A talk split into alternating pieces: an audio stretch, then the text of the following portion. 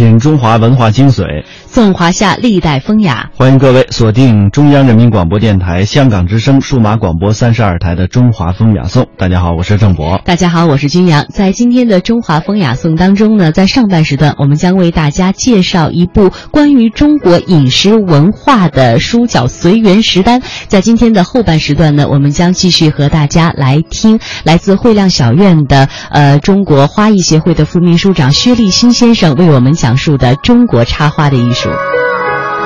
如果说到美食呢，其实现在呀，大家非常关注的热门的一部纪录片啊，就是那部《舌尖上的中国之二》哈。嗯问问郑博，呃，你看完《舌尖上的中国》有一些什么样的感受，有一些什么样的心得？我至今还有一个镜头让我特别的难忘啊，哇，都细致到这种程度。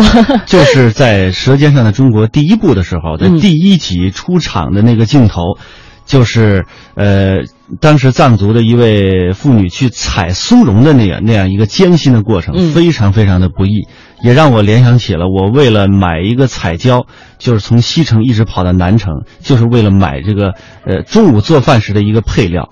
看得出来你生活是多讲究了哈，在饮食这方面，呃，其实现在大家如果在聊天的过程当中啊，或者在微信上，你们会发现有这样的一个现象啊比如说一过了这个《舌尖上中国》播出的点儿，大家都会发，哎呀，嗯看完之后该怎么办呢？出去找吃的吧。该找吃的，但是从没想到要做吃的，是吧？很少有这样的想法。其实这个自己如果把这些新鲜的食材，嗯哎，能够经经过自己的这个双手啊，亲自给它烹饪出来，这样的感觉是更好的，才能真正体会到你做吃的和这个品尝的这个过程这最大的乐趣。啊、其实我们说到这个饮食呢，真的是一种饮食文化。据说有在这个，比如说你到了异乡去哈，你最思念家乡的是什么？除了这种思乡的心，还有一个思乡的味。啊，尤其是这个呃母亲做的那这个这个饭，对，带的是家的味道哈。对所以很长一段时间以来，大家都是觉得，其实大家所思念的美食是承载着记忆的。嗯接下来，我们通过一小段音频，为大家回顾一下《舌尖上的中国》第二部播出过的一个片段，让我们感受一下其中的属于饮食的文化魅力。现在，还得想办法到达树顶。在当地人眼中，蜂蜜是宝贵的营养品，值得为它冒险。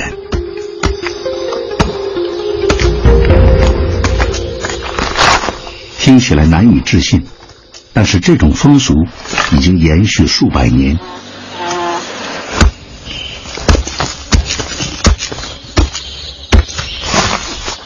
白马选了一根藤条，使自己与大树相连。从现在起，这根藤条关系性命。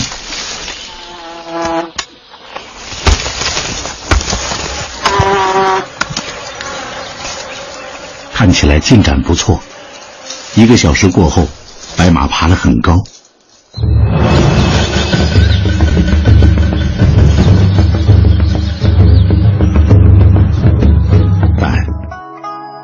怎么样让你感受到了？其实，在寻找美食的过程当中呢，也是一个需要用心用情去追寻的过程。嗯美食真的是文化。太呃不容易了。他那个刚才刚刚我们这个音频当中的主人公，就是一根藤条和一把斧子，嗯要爬上现在我们十六层的这样高度的这个大树，嗯而且是砍一下往上呃移这么几米，非常非常的艰辛，就是为了采蜂蜜。嗯，啊所以还是落到我们这个原点上，就是说，呃，我真的是认为美食家就是艺术家，真正做菜做得好的人。回到老祖宗的那个原点上说，老子会说“治大国若烹小鲜”，其实，在很其中是蕴藏着很多处世的道理、人生的哲学，它真的是一门艺术。哎，没错。所以说，今天的我们要介绍的主题啊，就是袁枚的这本《随园食单》。有一位读者他就进行了这样一番评价，他说：“随园食单啊，每次读都会有新的发现。看了十几遍之后啊，看了十几遍之后，一本书觉得呢越来越不像菜谱，像什么呢？像一个智慧的老者穿越时空，在讲人生的故事。这就是智慧。哎，那袁枚是谁呢？他是乾隆时期的才子，是诗坛盟主，也是一位美食家。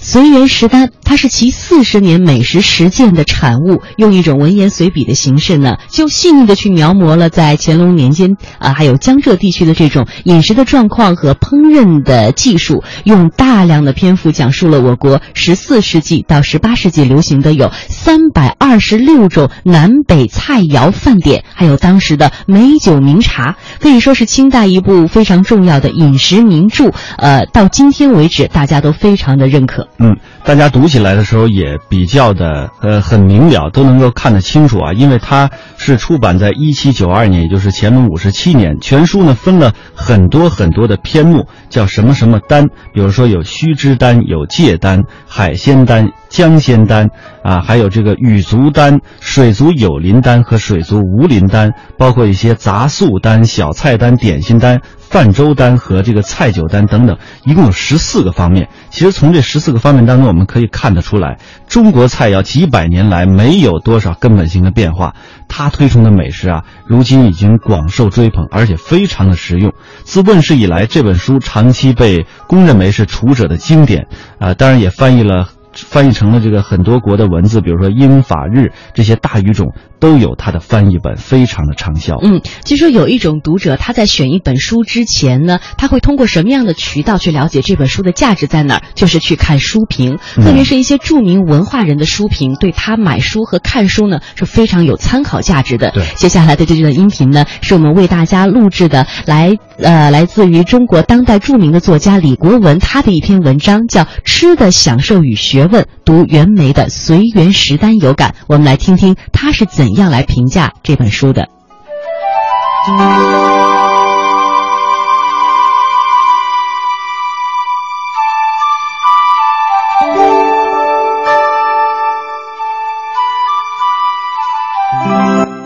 诗的享受和学问，读袁枚《随园食单》，李国文。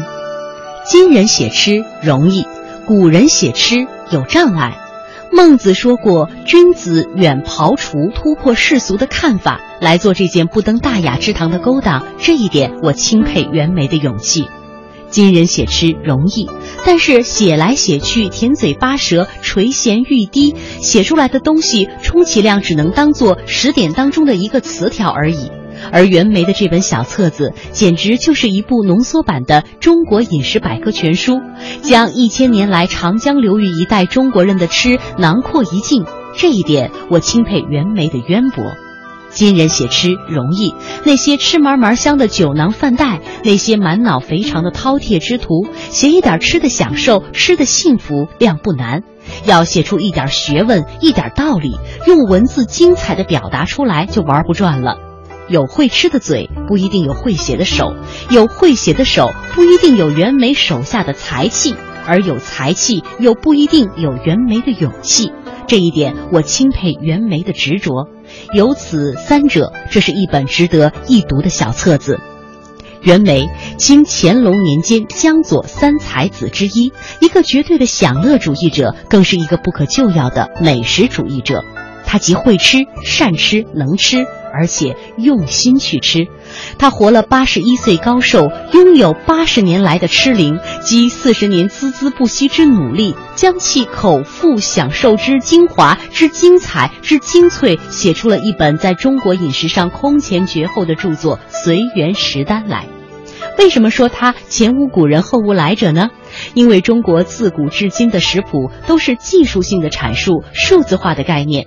袁枚写他自家随园私房菜的食单，文化气味强烈，文学色彩浓郁，文人风雅十足。这本书不厚，字不多，一时半刻即可翻阅一过。留给你的第一印象是：此老真会吃；留给你的第二印象，此老真会写吃。吃是一种享受，人一出娘胎不教自会。但是会吃却是一门学问了，并非所有的人都能把到嘴的美味佳肴讲得头头是道。而提起笔来写吃，令人读起来津津有味、口舌生香，那才是作为一个美食家的最高的境界。随园食单就是这样一位懂吃、会吃又能写吃的高手的经验结晶。我们读《三国演义》，曹操对降将关羽。三日一小宴，五日一大宴，那餐桌上肯定是觥筹交错了。可那究竟是些什么呢？连作家罗贯中都是一抹黑，能指望他给我们什么答案？我们读《水浒传》，除了大块分肉、大碗喝酒，除了酒精度不高，还有不少沉淀物必须沥过方可饮用的酒之外，忠义堂上那些好汉吃什么喝什么，让作者也是相当的懵懂。既然作者说不出名堂，读者怎能不跟着一块糊涂呢？再来说这随园食单，这是一本文人撰写的食谱，与一般匠人所谱写的食谱是不同的。烹饪家注重于传授操作的技能，避免刻板枯燥、教条无趣。随园食单讲究的是饮食文化的品味，通篇议论风声，启迪多多。比如他说：“汉请满人用满菜，满请汉人用汉菜，反制一样葫芦，有名无实，画虎不成反类犬矣。”接着呢，这笔锋一转，浮想开来。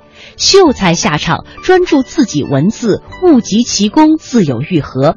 也就是说，作为一个作家，只要真正写出自己的真实和感情，写出自己的体验和心境，肯定会有人欣赏，会有人识货的。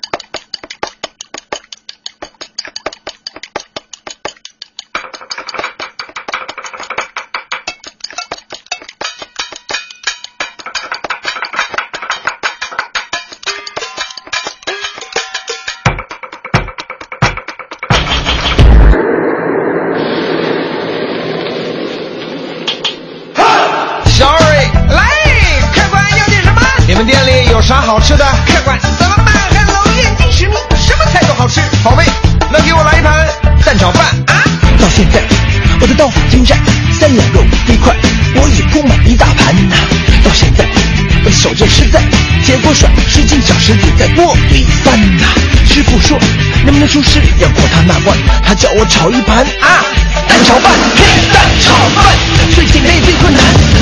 我知道你和我就像是豆浆油条，要一起吃下去，味道才会是最好。你需要我的傻笑，我需要你的拥抱，爱情就是要这样，它才不会单调。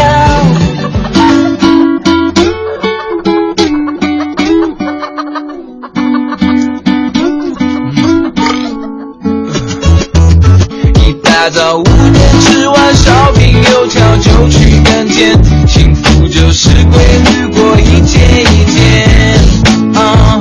在听过了李国文对于袁枚随园时代的推介，再来听这样的歌曲，感觉有一点穿越。但是呢，也正是如此，中国的文饮食文化是一脉相承的，里边所包含的是关于中国饮食文化一代又一代的钻研和研究。那随园食单究竟是怎样的一种行文风风格呢？我们来为大家介绍一下。哎，这其中啊，我们呃书摘几句啊，这在一开始的时候，这书一开始的时候就说到：学问之道，先知而后行。饮食亦然，做虚之单，也就是刚刚我们为您介绍到的，在书的一开篇《须知单》当中就说了这句话，什么意思呢？就是很简单，学问的道理啊，在于先弄懂了之后，然后再去实践。饮食也是这样，因此呢。呃，袁枚在一开篇的时候就说：“我首先介绍一下这个须知单，就是这个意思。”嗯，另外，比如说他在文章当中说：“凡物各有先天，如人各有资禀。人性下愚，虽苦孟交之，无益也；呃，物性不良，虽易牙烹之，亦无味也。”大概意思是说，任何事情都有自身的特点，就像人各有不同的天资秉性。一个人太笨，就是孔孟来教他也无济于事。如果食物的本性不好，让易牙这样的名厨来烹调。也是成不了美味的。由此可见呢，其实饮食真的不单单是饮食，就像我们开篇和大家分享的，其中蕴含着很多人生的哲理，所以它是文化，是艺术。在随缘食单当中，在他通过对原文的分析呢，你真的能够领会到很多的这种人生道理。同时呢，它里边真的蕴含着很多的知识点。我们通过下面一段音频一起来了解一下。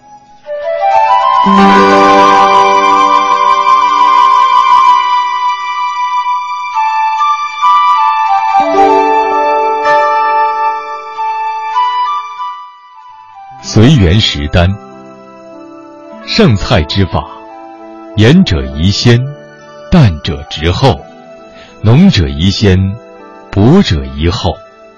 无汤者宜先，有汤者宜后。且天下原有五味，不可以为之一味盖之。杜克食饱，则脾困矣，须用辛辣以震动之；虚克酒多，则胃疲矣，须用酸甘以提醒之。宴饮聚会，又称宴会、筵宴，是社交与饮食结合的一种形式。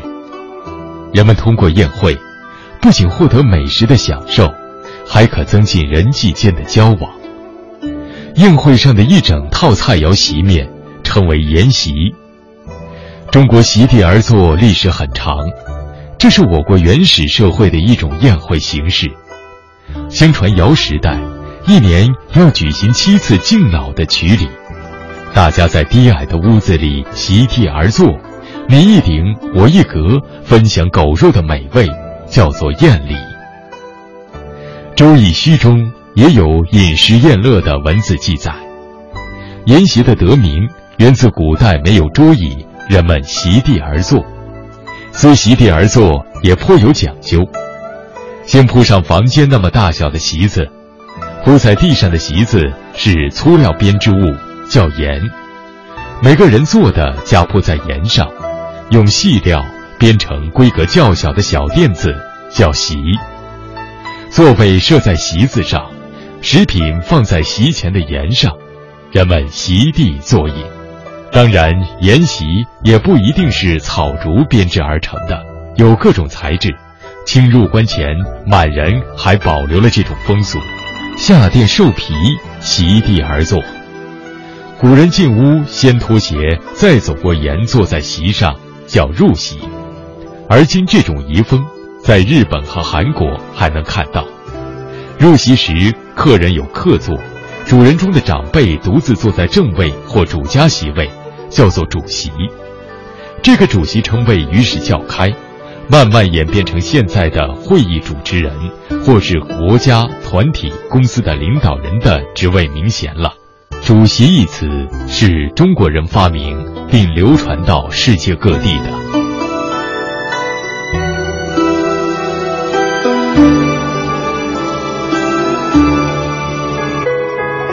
刚才呢，我们为大家播放了一段音频，为大家举了一个例子哈，就是通过《随园食单》它的原文和我们今天的一个解读，在里边发现了不少的这个文化点，比如说“主席”这个词是怎么来的，比如说筵席有哪一些讲究。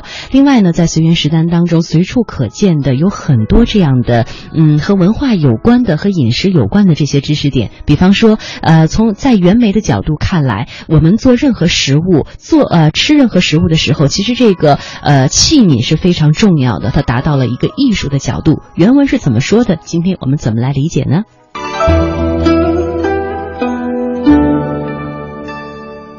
古语云：“食不如美器，斯与是也。”然宣城家外窑器太贵，颇愁损伤，不如尽用玉窑以绝雅丽。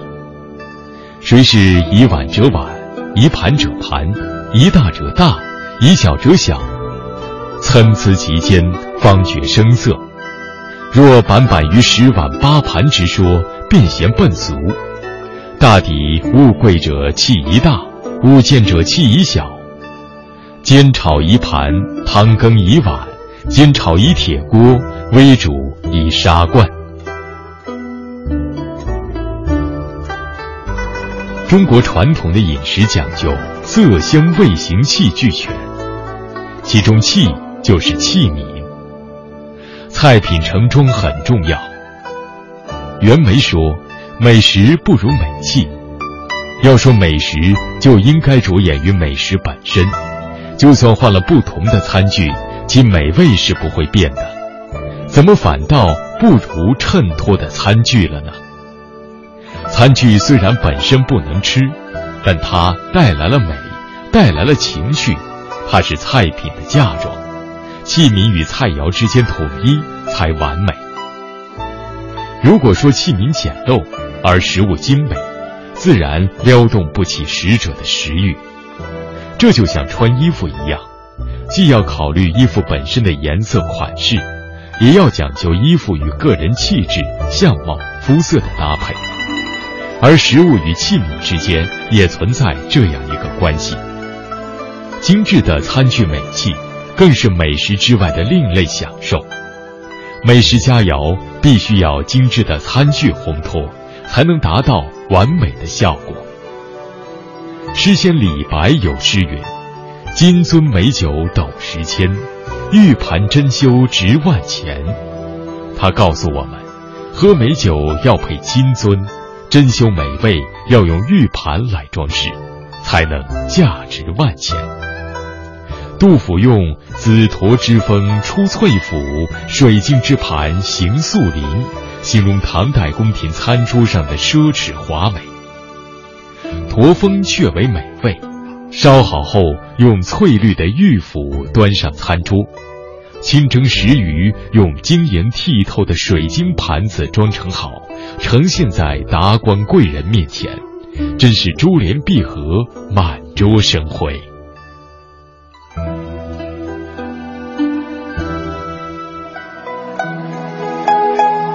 刚才呢，和大家一起分享了两段来自《随园食单》当中的一些文化的内容。由此呢，大家也许能够感受得到，其实《随园食单》真的值得我们一一一品读再品读。就像我们之前为大家介绍的那位读者的感言，读了十几遍之后，发现这更像是一个智慧的老者在讲述自己的人生经验。除了这位读者以外，现代的读者还能从这本书当中读到一些什么呢？接下来我们来听两位读者他们的读后感。读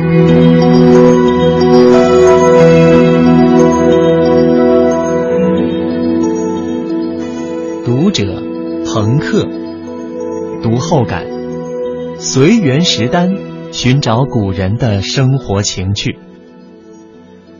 最近筹划着毕业开一个餐馆，就找来了一些古本的菜谱，一边看着这一本，又同时翻着《调鼎集》。和一些现当代的有关做菜的书籍，怎么说呢？会吃，前人是真会吃。什么时节吃什么，用什么方法制作，佐以什么配菜，干咸各有用途等等，语言简洁，不失精妙。读起来虽是不费时不费力，若是亲自下厨，便知其中非也。跟着菜谱做。自有其中的韵律，急不得，缓不得，这才发现个中的精妙。这菜做得了，喝什么酒，什么时节的酒，哪一天酿下的酒，心里也自然都有数了。就好比阴雨湿冷的天气，温一杯重阳时酿下的黄酒喝，自是最好不过了。再一个。这小菜点心也是应着时节来的，乱了日子，一是食材不在最佳状态，二是浪费。但凡吃主都知道要爱惜食材。再配上曲子，昆曲评弹随您所好。若是有闲情，湖中泛舟，就这一年中最丰厚的雨水，把这好时节都收了去。那般优雅的生活最是撩人，兴许你在读此书时，也能找到醉卧荼蘼的惬意。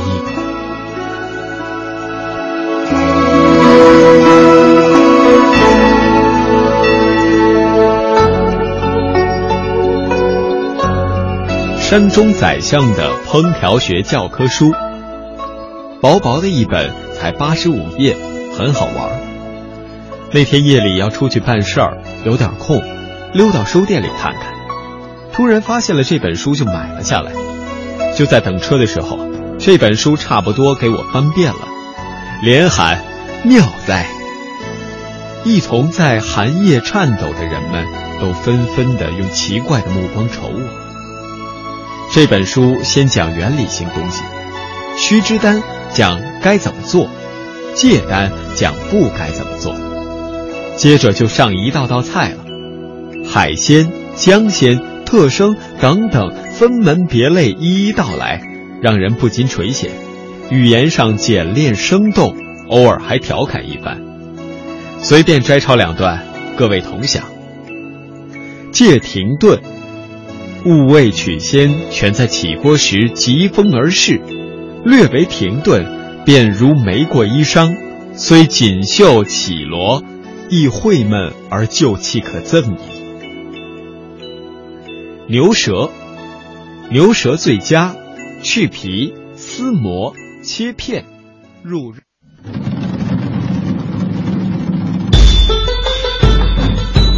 在今天节目的前半时段呢，我们和您一起分享的是来自袁枚的《随园食单》，为您介绍到了一些读者对他的读后感，也介绍到了其中含有文化和人生哲学的一些篇章的节选。希望大家如果有时间、有兴趣的话呢，真的可以把这本书拿来好好读一下。当然，你也可以写出属于你自己的这个读后感。相信读过之后，你会得出跟这个歌名一样的感受，那就是美食在东方。香的无锡排骨，鲜美的清汤鱼肚，有酥脆的烧乳猪，保证你滋味皮肤。什么是真的满足？那味蕾分得清楚。切成小厨，以清切为主，在地风味，没什么甜或咸，它做不出。白葱红冰糖相连，辣椒人过桥米线，甜蜜蜜绿豆糕点，牛肉面鹅啊对，Q Q 软软的新鲜，我做梦都能看见，任谁都百吃不厌。小笼汤包店，闻复古风味的馅，能蒸北炒都说赞，再吃它泡椒系列，常川菜麻辣火锅，红金鱼水煮鱼店，那菜单开的精彩，口水也滴得很直接。美食当前色的鲜艳，整个东方在飘香，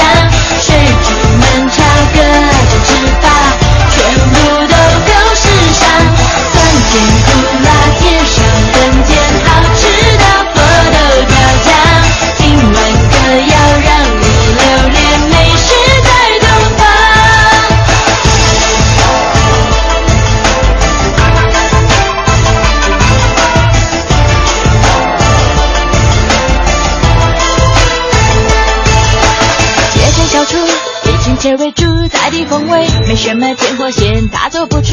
白葱红冰糖相连，辣椒人过桥米线，甜蜜蜜绿豆糕点，牛肉面鹅啊对，Q Q 软软的新鲜，我做梦都能看见，任谁都百吃不厌。干一杯再进绍兴，划酒厨喝个过瘾，再来盘下酒好菜，解闷解油解腻，洗刷刷洗刷刷，三七四喜七炒八，千杯不醉更豪爽，欢迎来感受麻辣烫。汉堡啊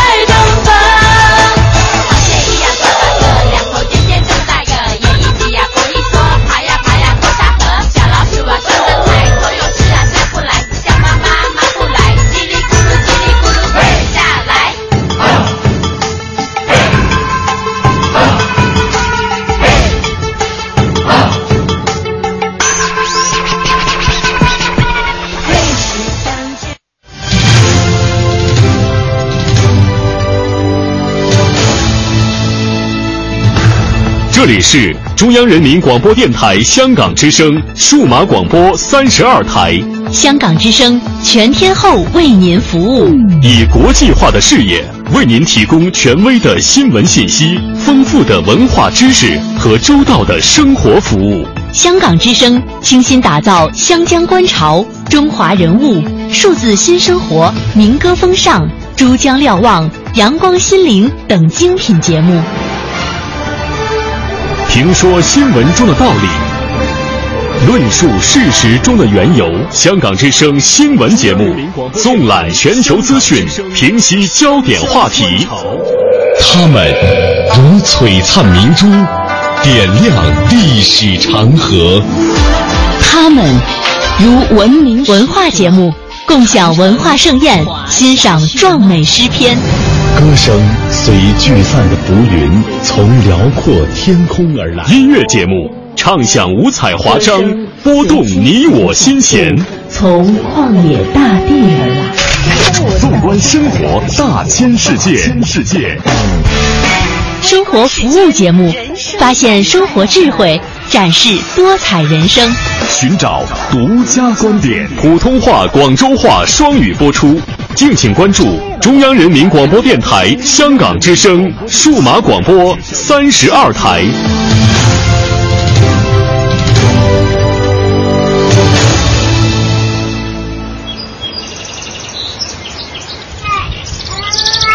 宝宝往前走，迈腿，一，哎二，迈腿，好。五十年后，还是这对母女。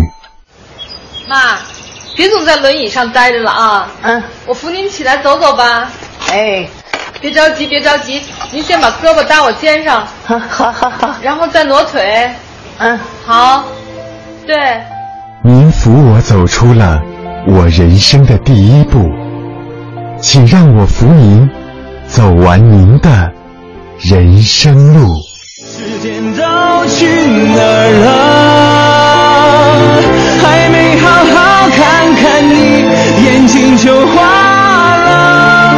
柴米油盐半辈子，转眼就只剩下。满脸的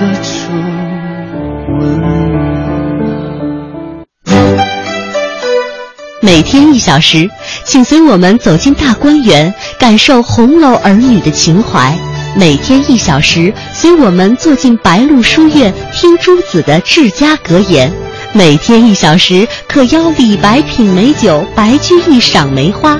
今天这一小时，你来了吗？这里是中央人民广播电台香港之声《中华风雅颂》。欢迎大家继续回到《中华风雅颂》。各位好，我是郑博。大家好，我是君阳。呃，在昨天的节目后半时段呢，我们为您介绍到了《中华风雅颂》与汇亮小院一起合作推出的中华传统文化节目系列之插花的艺术，主要为大家讲述的是中式插花。为您请到的是中国花艺协会的副秘书长薛立新先生。听完昨天的节目，郑博有些怎样的感受？嗯，我觉得在北京啊，有很多这样的有氛围的小院儿哈。各种的小院，他把它布置成非常具有禅意或者说中式风格的这种氛围，非常的好。你身在其中的时候，你确实心首先可以静下来，嗯，然后再花一些时间，呃，静静的聆听这些老师，不管是就都是传统文化方面的老师啊，嗯，讲这些传统文化的知识，你会真的能够呃花这些时间。其实你就一个多小时玩手机，这个就很快就过去了。但是你听这些讲座，你确实能够了解一些，甚至有些，比如说甲骨文，我之前就很很不了解，它甲骨文和金文到底是什么关系。听完之后啊，你就会去。呃，翻一翻甲骨文的书，进一步去了解，这就是一个很好的事儿。嗯，对，而且这样的时间对自己来说是一个很好的积淀。人一般可能在你年轻的时候，你喜欢很多元的文化，可是作为一个中国人，你慢慢步入中年，甚至是在步入老年的时候，你会发现在自己老祖宗那儿，你能学到很多的这种人生哲学，也会让自己变成一个更加有情趣的人。没错，在惠亮小院为大家采访到的这位张女士呢，其实她就有这样的一个想法，就是希望在这里能够感受到、学习到更传。传统更正宗的中国传统文化，他是怎么说的呢？我们来回顾一个片段。我们当然都挺希望小孩子有，我也因为我我也有孩子嘛。你孩子多大了？他八岁，我也我想过两天的话，如果要是老师可以允许带孩子的话，我想让他做旁听。但是正插花呀，像这些东西，按理说应该孩子都可以从小就开始做。那这个兴趣怎么对？怎么才能让孩子们那么小也能可以走得很深？因为我是做美术教育的嘛，就还是挺认同这个东西的。因为中国所有艺术门类其实都是相通的。以前我们的国画呀、书法呀。但古琴我没有做过，不知道它那方面是什么。嗯，但是明显的就是插花和这些都是一样的。但所有的这些艺术又归为其实就是文化。所有的艺术其实又归为是文化。在汇亮小院参加这些传统艺术的这些学员们，他们的职业呢是各不相同，但是有一点是相同的，就是对中国传统文化的这种热爱。而位于在这个雍和宫边上五道营胡同的这个汇亮小院呢，也承载着这样的一个场所，呃，为这些喜爱中国传统文化的朋友们提供这样的一个氛围和场地。在昨天的节目当中，我们为您介绍到了薛立新先生谈到呃。非常高兴哈，有这么多的学员开始对中国传统文化感兴趣。而在今天的节目当中呢，我们首先为大家播放一段在这个小院上课的时候的现场的节目的音频。在这期的音频当中呢，薛老师是讲到了他呃为韩美林先生制作了一幅呃跟插花有关的作品，韩美林先生的一个反应，以及他呃从事插花的一个经历和感受。我们首先来听一段呃同期的采访声。在家里边，如果用平插，最好的寓意就是平平安安。你比如说，我们还有我们有时候吃的苹果，我们做谐音插花的时候，这是在古代都有，用柿子做插花，事事如意。你比如说，我们这个都生活在北京，呃，北京中山公园有一个藤花屋，一进正门有四个字，有一个匾额，叫“玉堂富贵”。那反映在我们插花里边，这古代的谐音啊，玉兰、海棠、牡丹，还有桂花，用这四种插花插在容器里边，你就可以定名“玉堂富贵”里边。尤其在北京首都这样一个皇城的这个范围里边，你要送给人，送给人们送人真是吉祥。玉堂富贵，你采采来这样的材料来去插制的话。那感受人的感受是不一样的。我记得我在那个，呃，在零八年的时候啊，我这让我出最有感触的一次。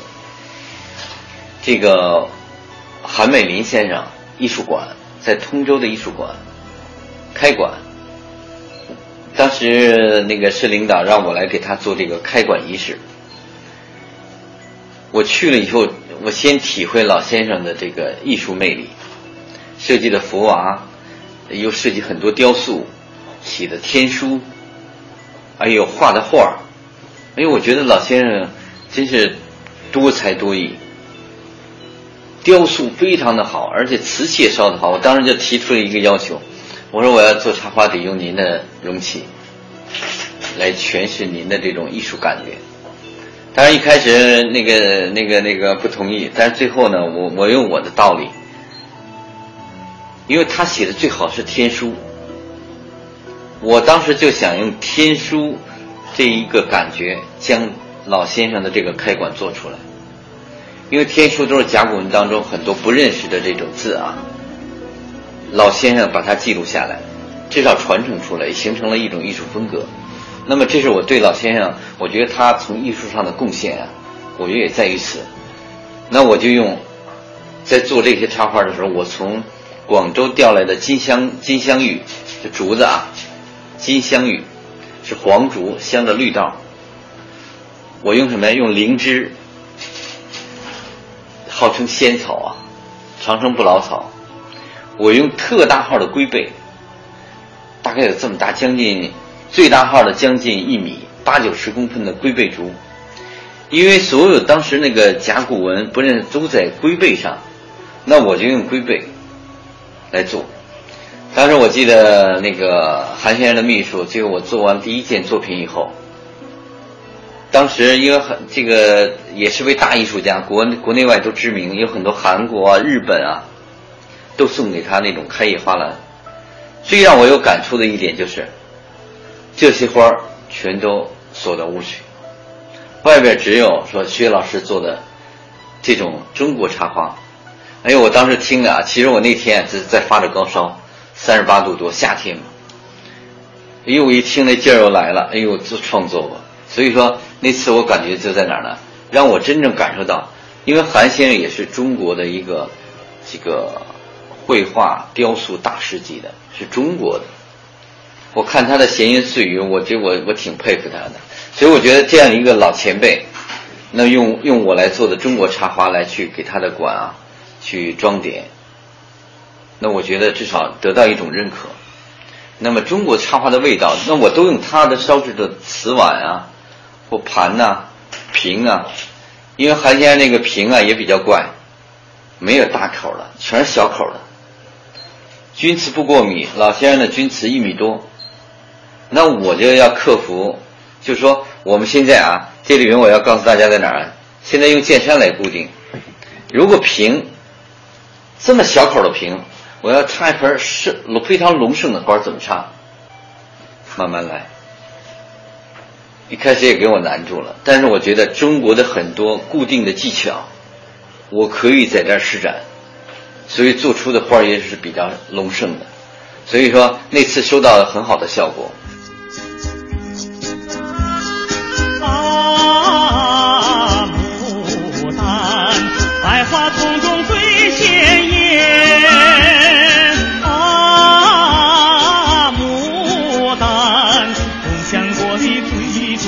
正如蒋大为在《牡丹之歌》当中所唱的那样，牡丹是百花丛中最鲜艳。其实呢，由此可以看出啊，中国人对于花的这种喜爱真的是有一种情节的。花已经超越了审美的范畴，上升到了一种文化的范畴。像《牡丹之歌》这样的跟花有关的歌，真的是不枚胜举。那在接下来的时间当中呢，呃，薛立新老师做客了我们的这个演播间，为我们梳理了如果横向来比较中国的花艺有哪些分类，如果纵向的比较，通过历史发展的脉络，中国插花又走过了一条怎样的道路呢？我记得您在这个课堂上的时候说过，其实我们在中式插花的过程当中是讲意境的。对但是同样的是中国文化，我记得一位中国画家采访他的时候，他说、中国画为什么难懂？中国画讲意境，嗯呃，可感难言，留白天地宽。嗯所以中国画要走到世界其实是挺难的。那中国插花是不是也面对这样一种情况？其实您刚才说的是非常有道理，因为我学中国插花啊，将近三十年，那跟着老师也一直在探索这些东西。嗯那么就像一幅中国画一样，呃，画家一提笔，往下一落的时候，那一刹那，其实我更多能理解画家的时候，我觉得那不是单独的一个笔墨在纸上的运行，我觉得那是一生，呃，对一生的这种渴望或对一生的这种凝练啊，在笔头之间啊，传递着一种人生的情感。那么其实插花啊，呃，大千世界，一花一世界，一叶一乾坤。所以花有花的世界，叶有叶的乾坤。如何将花和叶的之间的这种内在的这种力量，通过人的双手去传递出来？我觉得其实啊，呃，我的理解就是，呃，中国插花的作者拿什么来说话？是拿植物材料来讲话的，就跟画家笔下的笔墨一样，笔墨纸砚一样。所以，中国插花的这些这个大家也好，或者说大师，或者说爱好者，插艺术插花的时候，我觉得他们都在诉说着一个故事，用植物材料在诉说着一个故事。这个故事啊，有的时候在国外人看来可能是很一般。当我在慢慢的在，呃，随着时间的推移啊，对中国画、中国插花，对意境的追求啊，在逐步的在深入的时候，也感受到啊，就这种花的语言，有的时候像您刚才说的啊，是很难用语言去把它形容的那么尽善尽美，但有可能是在一种灵性当中，是在一种神韵之间，去体会那种神韵。所以我觉得中国插花的美呢，可能也就美在这个地方，它的难学也是难学在这一点。嗯，其实您也是呃认同这种观点。其实呃，中国传统的文化类类似于中国插花，其实是还是很有难度的，需要你这个文化积淀，需要你背后的这种文化素养的。但是同时我们在比较，你看日本现在的插花，还有他们的花道，嗯，呃，其实发展的从某种程度上来说是比我们。要好一些的，比如说现在在书店有一本书叫《一日一花》，是个日本人写的，嗯、呃，都在很多畅销书的这个书架上。您觉得？同样是在传递花道，他们有什么值得我们借鉴的吗？呃，我觉得日本啊，这个民族呢，其实从单从他对艺术的追求上，我是很很佩服他们的。嗯，因为他们对这种敬业精神啊，尤其对花的这种热爱，包括对花的一种崇拜，呃，对花的一种打理，是我们有的时候是这个要欠要欠缺一些。嗯。呃，但是日本呢，它之所以能够说让人很能够很快的接受，嗯，他就将很多的花，你比如说角度，完全都定好形制，嗯，让你按照这个形式来去走。就是相对从我们中国那个我的老师告诉我们，说你们这样的是很死的，是很呆板的。嗯，因为中国人崇尚的是自然，嗯，但是又高于自然，所以就理解这句话的时候，我当时我用了很长的时间去理解。我既然崇尚自然，那就把自然的东西啊照搬过来就行。我的老师说不行，你一定要有一种创作的欲望、创作的情节在里边，来源于自然，要高于自然，要升华。所以我当时我就在理解这句话的时候，我觉得，当我去在努力的啊去实现一件作品，让它具备一种灵魂的时候，我感觉到，确实升华是有必要的。嗯，当你比如说像日本插花呢，但是它也很美，也很好，但是我觉得中国人传递插呃传递情感的时候，在插花里边啊，可能传递的更为的真真切切。嗯，我觉得日本呢，可能从形式美上可能是，哎呦，让你一看可能是这样，但你怎么样去更深入的理解它？我觉得这个中国人理解中国的文化，可能是更原汁原味的。嗯所以我更喜欢用一种洒脱的思想，看一些洒脱的作品，嗯体会那洒脱的人生。嗯，所以我觉得这个味道是不一样的。您的这。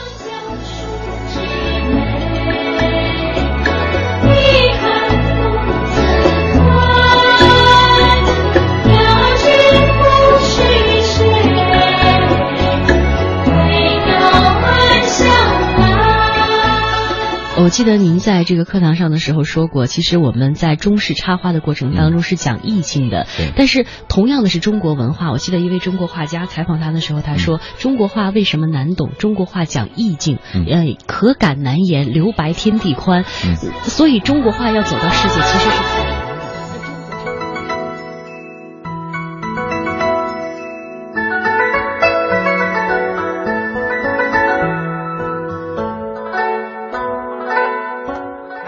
上海呢形成了一个独特的，就是一个上海的一个地区风格，就是它把很多外来的非常新鲜的东西融在作品当中，所以具有很鲜明的上海的味道。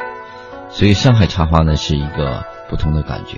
嗯那么现在您比如说在江浙一带，嗯，江浙一带呢也是江南啊出才子的地方，所以文人墨客啊也是聚居的地方。嗯，所以他们对中国传统的文化也是非常情有独钟。但是这种情有独钟跟北方的啊这种非常厚重的，又是两个呃不同的形式的体现。所以他们就更加呃更，你比如南方江浙一带的，更注重秀气啊、文雅啊这种表现，很自我的这种。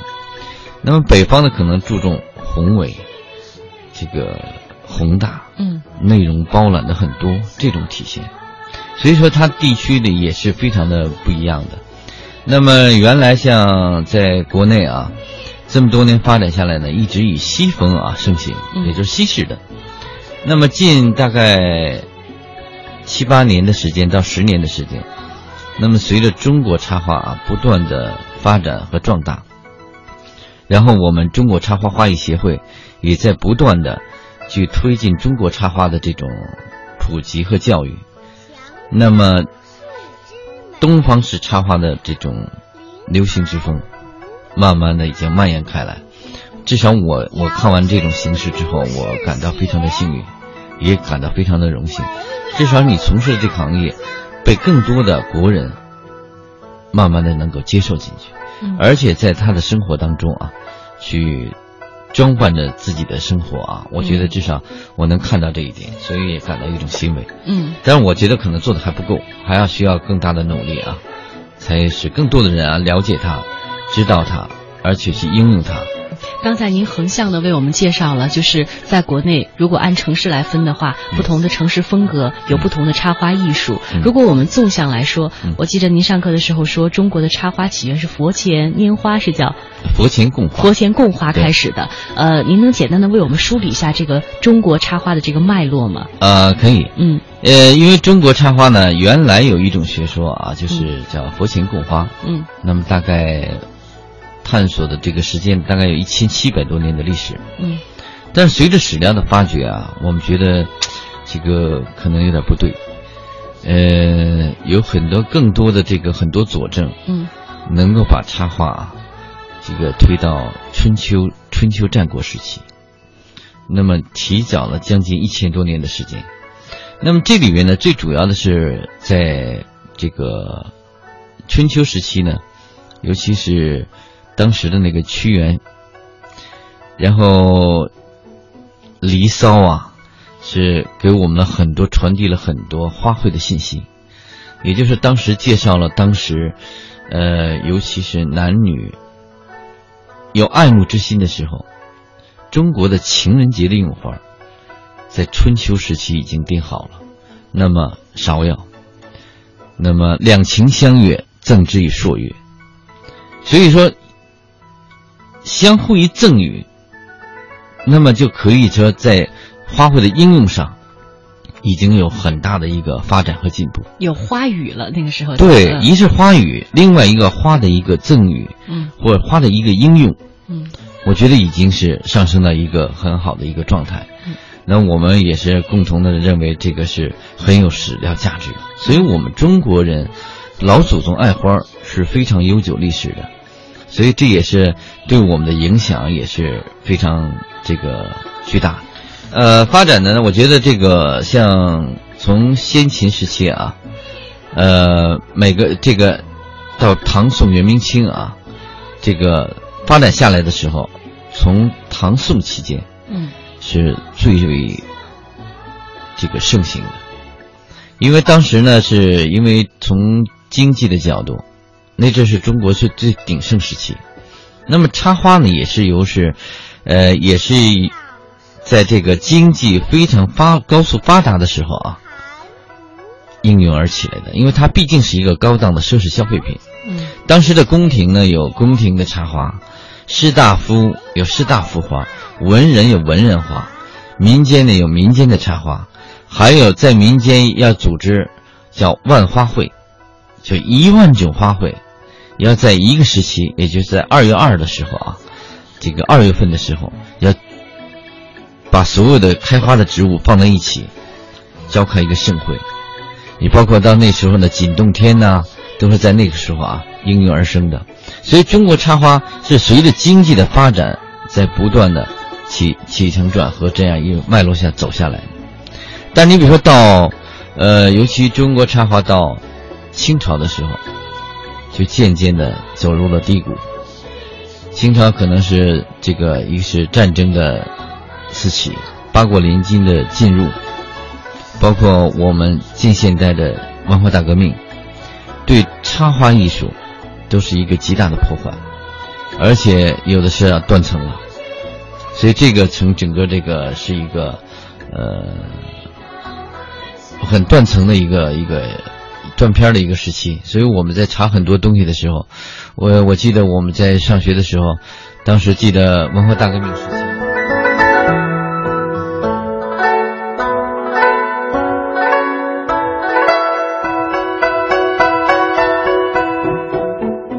他们要用花要用花篮的时候，没有花泥，也没有那种。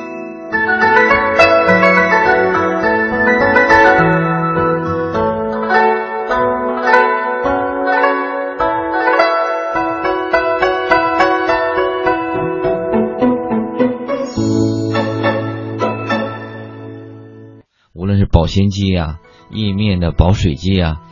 包括一些花泥呀，包括一些建在今天的节目当中呢，我们是为大家播放了这样的呃一段哈，来自于惠亮书院为我们推荐的嘉宾薛立新老师为我们讲述的呃中国插花艺术的这样的一段采访。其实也让我们生活当中呢，如果你热爱这项艺术的话。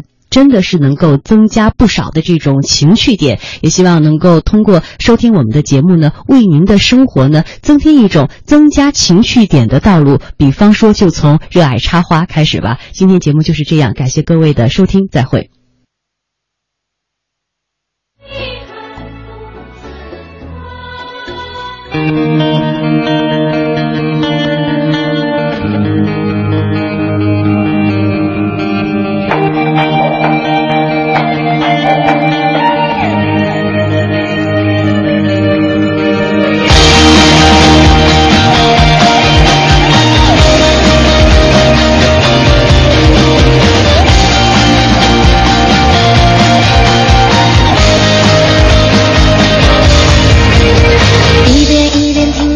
歌。一遍一遍心也干净了。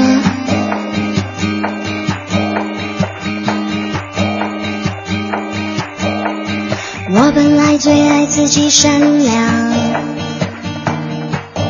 但我几乎要忘记了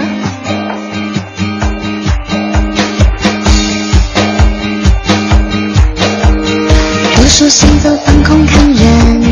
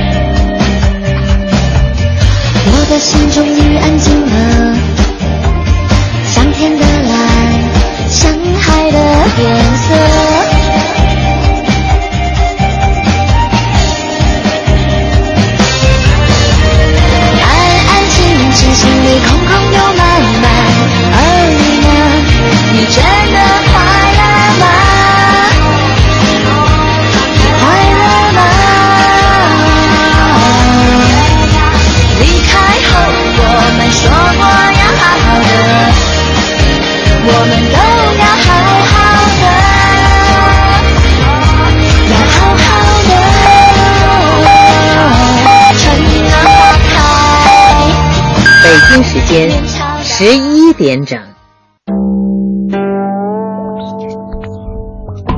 听新闻，品文化，这里是中央人民广播电台香港之声。呢